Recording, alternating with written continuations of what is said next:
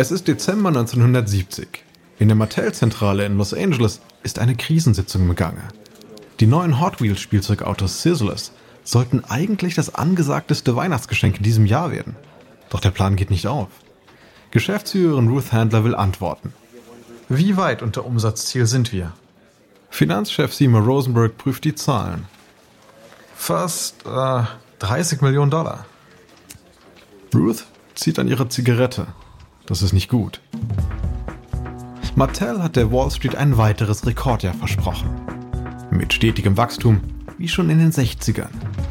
30 Millionen unter den Erwartungen, das ist ganz und gar nicht gut. Und Ruth erfährt von ihrem Finanzchef, welche enorme Auswirkungen das alles haben könnte. Wenn die Aktien einbrechen, und danach sieht es hier aus, gefährdet das die Finanzierung weiterer Übernahmen. Unsere Wachstumsstrategie wäre futsch. Ruth starrt die besorgten Männer am Tisch an. Ideen? Vorschläge? Ein Angestellter schlägt vor, wir könnten Rechnungen vorbuchen. Was meinen Sie? Naja, die Händler bestellen schon jetzt fürs nächste Jahr und wir zählen das als heutigen Umsatz. Wenn bis Ende Januar genug zusammenkommt, glauben alle, wir hatten ein gutes Weihnachtsgeschäft. Ein Vice President ist beunruhigt, denn diese Sache ist alles andere als koscher. Warum sollten die Händler das tun? Naja, sie müssen die Waren ja nicht schon annehmen, nur die Bestellungen aufgeben.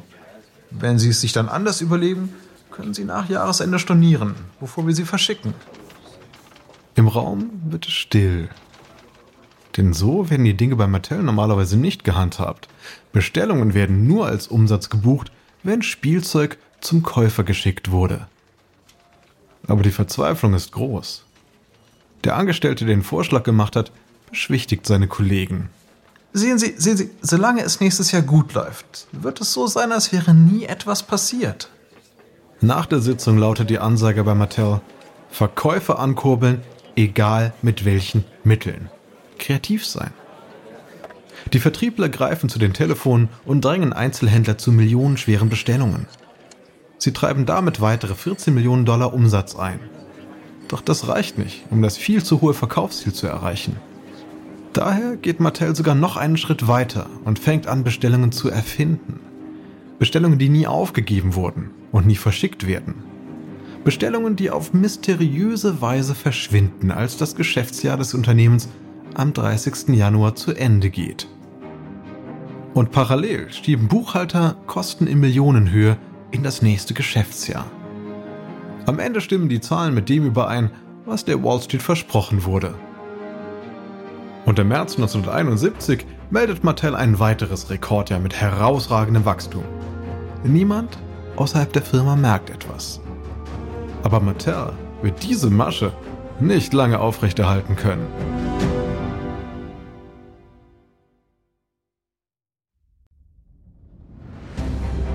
Ich bin Alexander Langer für Wandery und das ist Kampf der Unternehmen.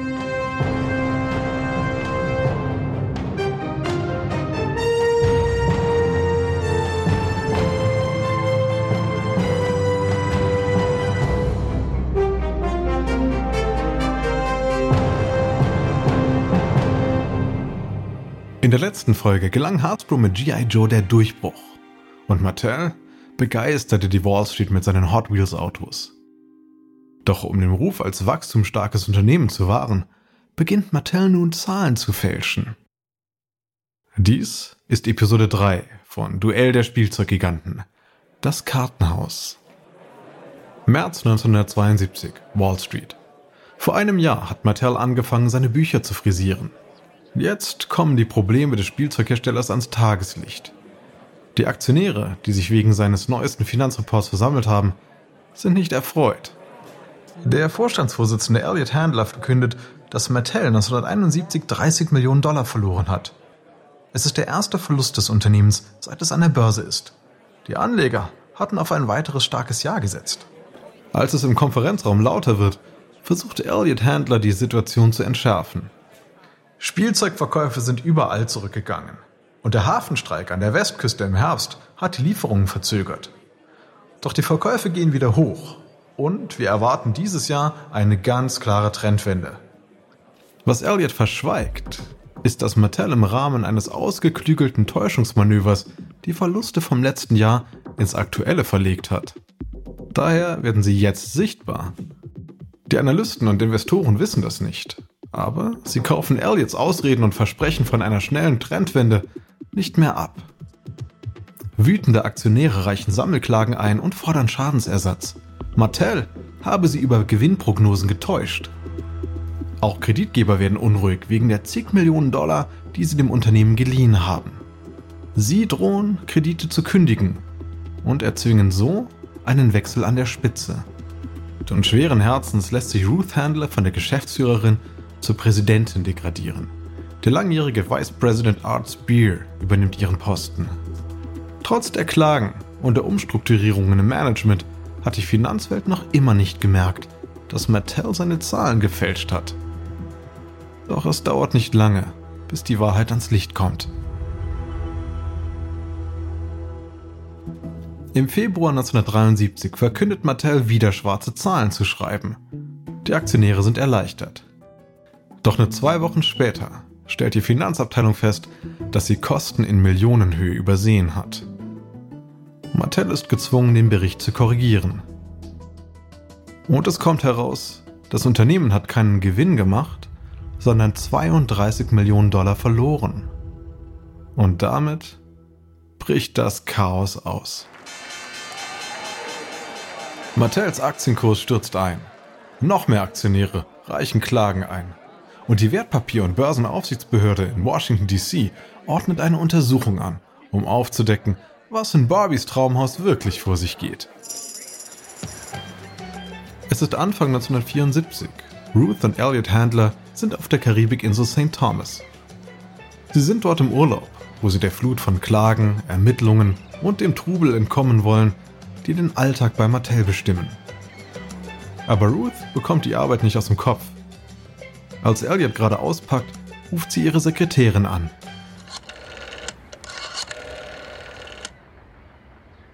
Hi, hier ist Ruth. Ich wollte nur hören, ob es etwas Neues gibt. Nichts? Überhaupt nichts? Okay. Ich melde mich später. Ruth dreht sich zu Elliot. Das stimmt was nicht. Irgendwas ist immer los. Wir müssen zurück. Sofort. Am nächsten Tag kommen die Handlers in der Mattel-Zentrale in Los Angeles an.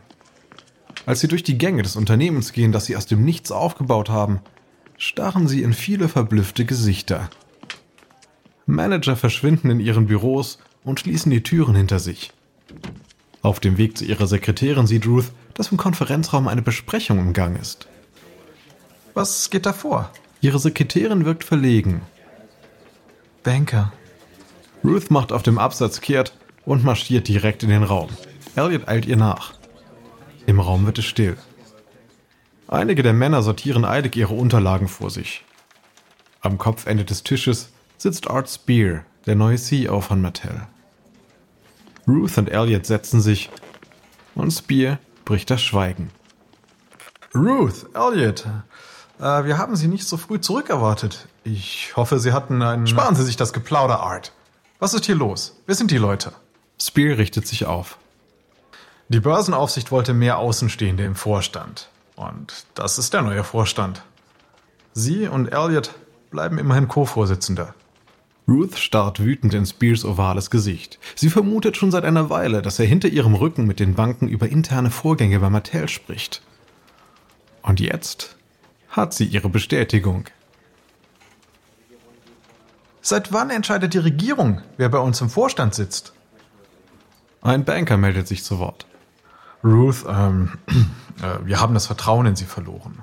Wir behaupten nicht, dass Sie etwas falsch gemacht haben. Aber diese Unregelmäßigkeiten in der Buchhaltung sind unter Ihrer Aufsicht entstanden. Wir möchten also, dass Sie Ihre Führungsrolle aufgeben und Art hier Ihren Posten als Präsident übernimmt. Wenn nicht, kündigen wir Mattel den Kredit. Wir wollen 200 Millionen Dollar. Ruth wird still. Sie sitzt in der Falle und es gibt keinen Ausweg. Art Spear wird nun CEO und Präsident von Mattel.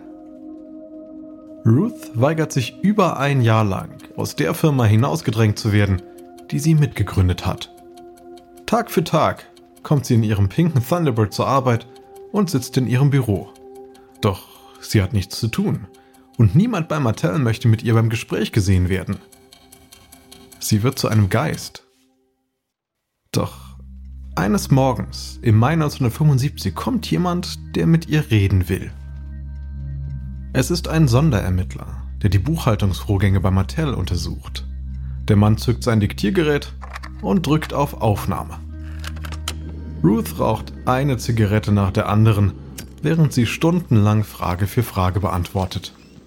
Welchen Einblick in die Finanzen hatten Sie von 1970 bis 1972? Meine Stärke liegt im Marketing, nicht in den Finanzen. 1969 wollte mein neuer Finanzchef Seymour Rosenberg, dass ich mich aus dem Bereich zurückziehe. Ich sollte mich aufs operative Geschäft konzentrieren. Angeblich war ich nicht für die Wall Street gemacht. Ich sah das anders, aber um Konflikte zu vermeiden, zog ich mich zurück. Ruth zieht erneut an ihrer Zigarette und fährt fort. Außerdem hatte ich im Juni 1970 meine Masektomie. Die Genesung war sowohl psychisch als auch körperlich beschwerlich. Daher war ich geschäftlich weniger auf dem Laufenden als noch vor meiner Brustkrebserkrankung. Wer schlug bei der Sitzung im Dezember 1970 vor, das Verkaufsziel durch Vorausbestellungen zu erreichen? Ein Leiter aus der Produktentwicklung, glaube ich. Aber das war nur eine beiläufige Bemerkung. Meine Leute wissen, dass ich ein solches Vorgehen nicht dulden würde. Wie haben Sie von den fiktiven Bestellungen erfahren? Unser Computer ist abgestürzt. Einer der Finanzdirektoren sagte mir, das sei passiert, weil Sie Bestellungen im Wert von 20 Millionen Dollar storniert haben. Ich fragte, ob die Bestellungen echt waren und wer sie aufgegeben hatte. Er sagte, er wüsste es nicht. Ich sagte ihm, er solle sie entfernen. Und dann habe ich den Angestellten entlassen, den ich für verantwortlich hielt. Schließlich schaltet der Ermittler das Diktiergerät aus. Er entfernt die Kassette und sieht Ruth eindringlich an. Mrs. Handler, ich glaube, Sie lügen. Ich lüge nicht. Die anderen sehen das nicht so. Ich habe nichts falsch gemacht. Sehen Sie denn nicht, dass Sie nur Ihre eigene Haut retten wollen? Gut, wir sind fertig. Für heute zumindest. Auf Wiedersehen, Mrs. Handler. Im Oktober 1975 verlassen Ruth und Elliot Handler Mattel. Einen Monat später wird der Ermittlungsbericht veröffentlicht. Ein 500-seitiges Exposé über die faulen Machenschaften bei Mattel. Der Bericht nennt keinen Namen, zeigt aber mit dem Finger eindeutig auf Ruth und Finanzchef Seymour Rosenberg. Die US-Staatsanwaltschaft erhebt Anklage gegen sie und vier weitere Personen wegen Verschwörung, Postbetrugs und falscher Finanzangaben in mehreren Fällen. Ruth plädiert auf unschuldig, aber die übrigen Angeklagten handeln einer nach dem anderen einen Deal aus. Als der Prozess näher rückt, knickt Ruth ein. Statt auf nicht schuldig zu plädieren, verweigert sie die Aussage. Sie wird zu 41 Jahren Gefängnis auf Bewährung verurteilt und kann der Haft entgehen, indem sie sich an die Auflagen hält. Außerdem muss sie fünf Jahre lang 500 Sozialstunden pro Jahr leisten. Als die Handlers weg sind, fängt Art Spear an, die Trümmer bei Mattel aufzuräumen. Er strukturiert Schulden um, legt Rechtsstreits bei, schließt das Filmstudio sowie die Geschäfte für Haustierbedarf. Und dann kommt die revolutionäre Idee, die dem in Ungnade gefallenen Spielzeughersteller einen Neuanfang ermöglicht. Der Einstieg ins angesagte Videospielgeschäft. Es ist 1976. Mattels Marketingleiter Michael Katz ist in der Produktentwicklungsabteilung der Firma. In der Hand hält er eins der unverzichtbarsten Geräte des Jahrzehnts. Einen Taschenrechner mit LED-Anzeige. Er geht an den Büros der Entwickler vorbei, die an neuen Spielzeugprototypen arbeiten, und kommt zur Tür von Abteilungsleiter Richard Chang. Sie ist offen. Richard, hey, kurz Zeit? Chang blickt auf und sieht den Taschenrechner in Katz Hand. Klar, wollen Sie mir mit meinem Budget helfen? Nein, etwas Besseres, hoffe ich. Katz setzt sich und legt den Taschenrechner auf den Tisch. Ich habe nachgedacht. Diese Ballspiele für den Fernseher verkaufen sich wie warme Semmeln. Und die Preise für diese Taschenrechner sinken rapide. Denn ich habe meinen, wann vor, vor drei Jahren für 200 Dollar gekauft. Dieser hier hat nur noch 30 gekostet. Daher habe ich mich gefragt, könnten wir aus einem Taschenrechner ein Spiel machen. Ein Spiel, das Kinder dann überall mit hinnehmen können. Ganz ehrlich, ich habe keine Ahnung von Mikroprozessoren, aber die Idee ist gigantisch. Ich prüfe das mal. Chang begibt sich auf die Suche. Er fährt zum Elektronikriesen Rockville International in Anaheim, der Taschenrechnerchips herstellt. Dort trifft er den Schaltkreiskonstrukteur und Videospielfan Mark Lesser. Wir wollen einen Taschenrechner in ein tragbares Spiel umwandeln. Wir dachten da an ein Rennspiel, bei dem man Autos ausweichen muss. Also so wie das Arcade-Spiel Wheels. Ja, ja, im Grunde schon. Was ich wissen muss, ist, ist das machbar? Und wenn ja, auch zu einem vernünftigen Verkaufspreis? Hm, möglich ist es, aber die LED-Anzeigen sind begrenzt. Die Autos würden nur als winzige Lichtpunkte dargestellt werden. Na, das ist in Ordnung. Und zum Verkaufspreis? Was wäre denn da vernünftig? Puh, nicht mehr als 25 Dollar. Okay, okay, das könnte gehen. Ich versuch's mal. Ende 1976 kommt das neue Mattel-Produkt in den Handel. Es heißt Auto Race und ist das erste tragbare elektronische Spiel. Es ist sofort ausverkauft. Und da es das teuerste Spielzeug ist, das Mattel herstellt, sind die Gewinnmargen groß. Spears nutzt die Gelegenheit und gründet eine Untermarke namens Mattel Electronics, die weitere tragbare Konsolen herstellen soll. Mattel ist überzeugt, dass die Zukunft des Spielzeugs elektronisch wird und will diese digitale Revolution anführen. Doch zuvor muss es erst noch die Pläne von Hasbro vereiteln, Barbie Konkurrenz zu machen. Diese Pläne beruhen auf einer der beliebtesten TV-Serien.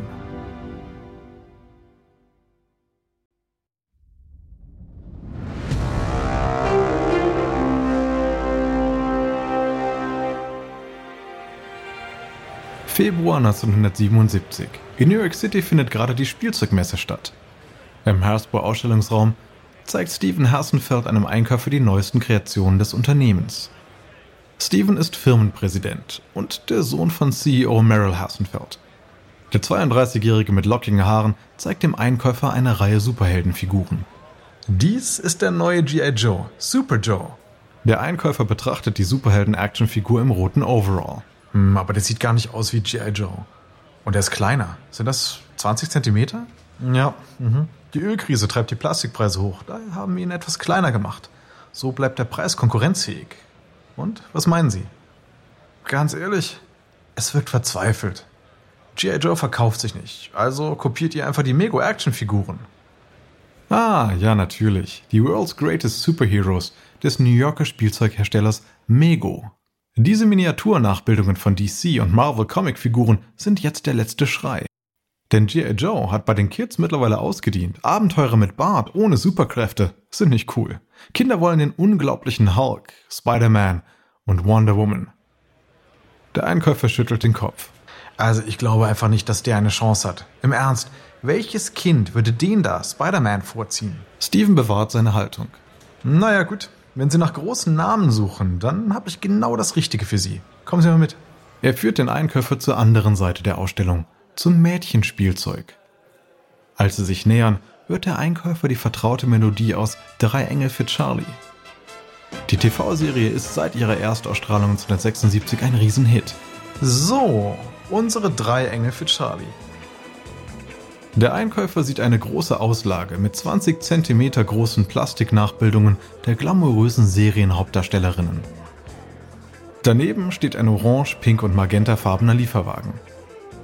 Während der Einkäufer ihn näher betrachtet, eröffnet Steven das Verkaufsgespräch. Drei Engel für Charlie ist eine der zehn erfolgreichsten TV-Shows und jetzt auch der letzte Schrei bei Modepuppen. Daneben wirkt Barbie blass. Es gibt drei Puppen, eine für jede Hauptdarstellerin. Und das heißt, dass Mädchen alle haben wollen werden. Und sie haben auch glamouröse Kleider und Outfits für actionreiche Abenteuer. Wie hier, dieses Taucheroutfit. Der Einkäufer ist begeistert. Ah, schon viel besser. Das hat Potenzial. Wie viel geben Sie dafür für TV-Werbung aus? Zwei Millionen Dollar. Zwei Millionen für die erste Kampagne. Okay, okay. Ich bin dabei. Ich gebe gleich eine Bestellung auf. Steven lächelt. Vielleicht hat er endlich einen Weg gefunden, Marktanteile von Barbie anzuzapfen. Gott weiß, dass Hasbro den Erfolg braucht. Die 70er Jahre haben Hasbro gebeutelt. Mit der sinkenden Beliebtheit von G.I. Joe sanken auch die Einnahmen. Es ist so schlimm, dass CEO Merrill Hassenfeld das Haus der Familie als Sicherheit für die Kredite hinterlegen musste, um es überhaupt über Wasser zu halten. Der Einkäufer gibt Steven das Bestellformular und fragt, Ach und, haben Sie auch eins dieser elektronischen Spiele? Noch nicht, aber wir sind dran. Schade, denn Mattel hat ein neues Fußballspiel, das wird richtig durch die Decke gehen. Alle verkaufen die jetzt. Colico, Milton Bradley, Parker Brothers. Da müssen sie aufspringen. Denn äh, sie wollen noch nicht von allen abgehängt werden, oder? Steven lächelt schwach. Er will ja gerne mit Hasbro in den Videospielmarkt einsteigen, aber die Firma ist einfach zu pleite. Wenn sich die drei Engel für Charlie-Puppen verkaufen, könnte Hasbro mitziehen. Aber die Engel schaffen es nicht, sich zwischen Barbie und ihre Anhängerschaft zu stellen. Denn im Weihnachtsgeschäft zermalmt Barbie die drei Engel für Charlie mit ihrem pinken Stöckelschuh. Und auch Super Joe ist ein Desaster. Ende 1978 verschwinden sowohl G.I. Joe als auch die drei Engel für Charlie vom Markt. Die drei Engel für Charlie zu verlieren ist die eine Sache. Aber G.I. Joe aufzugeben, tut weh. G.I. Joe hat Hasbro groß gemacht. Aber Steven und sein Vater wissen, dass Kinder sprunghafte Kunden sind. Und manchmal muss man als Spielzeughersteller auch seine Lieblinge zurücklassen. Anfang 1979 sieht es für Hasbro düster aus. Das Unternehmen hat im letzten Jahr 5 Millionen Dollar verloren. Das ist ein Verlust, der viel schwerer gewogen hätte, wenn der Überraschungserfolg des Brettspiels Hippoflip und die stets zuverlässige Bleistiftfabrik nicht gewesen wären. Die Verluste bestärken die Einschätzung der Wall Street, dass Hasbro zu den Verliereraktien gehört. Und schlimmer noch, die Einbußen spalten die Familie. Stevens Onkel Harold, der die Bleistiftsparte leitet, hat genug vom Spielzeuggeschäft. Es gibt Überlegungen, das Unternehmen zu teilen. Und gerade als es scheint, es könnte nicht schlimmer werden, erleidet Meryl bei der Arbeit einen Herzinfarkt. Er wird ins Krankenhaus gebracht, überlebt aber nicht. Nach dem Verlust des Vaters wird sein trauernder Sohn Steven zum CEO einer Spielzeugfirma, die am Boden liegt. Eine Spielzeugfirma, die im Plastikzeitalter feststeckt, während ihre Rivalen die Zukunft der Videospiele einläuten. Eine Firma, die kurz davor steht, ihre einzige stabile Einnahmequelle zu verlieren, die Bleistiftfabrik. Und zu allem Überfluss lebt Steven auch noch in Angst.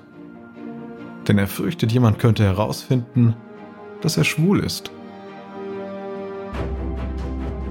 In der nächsten Episode vollzieht Steven Hassenfeld bei Hasbro einen Wandel, Mattel verbrennt sich die Finger und Barbie steht vor ihrer bisher größten Herausforderung.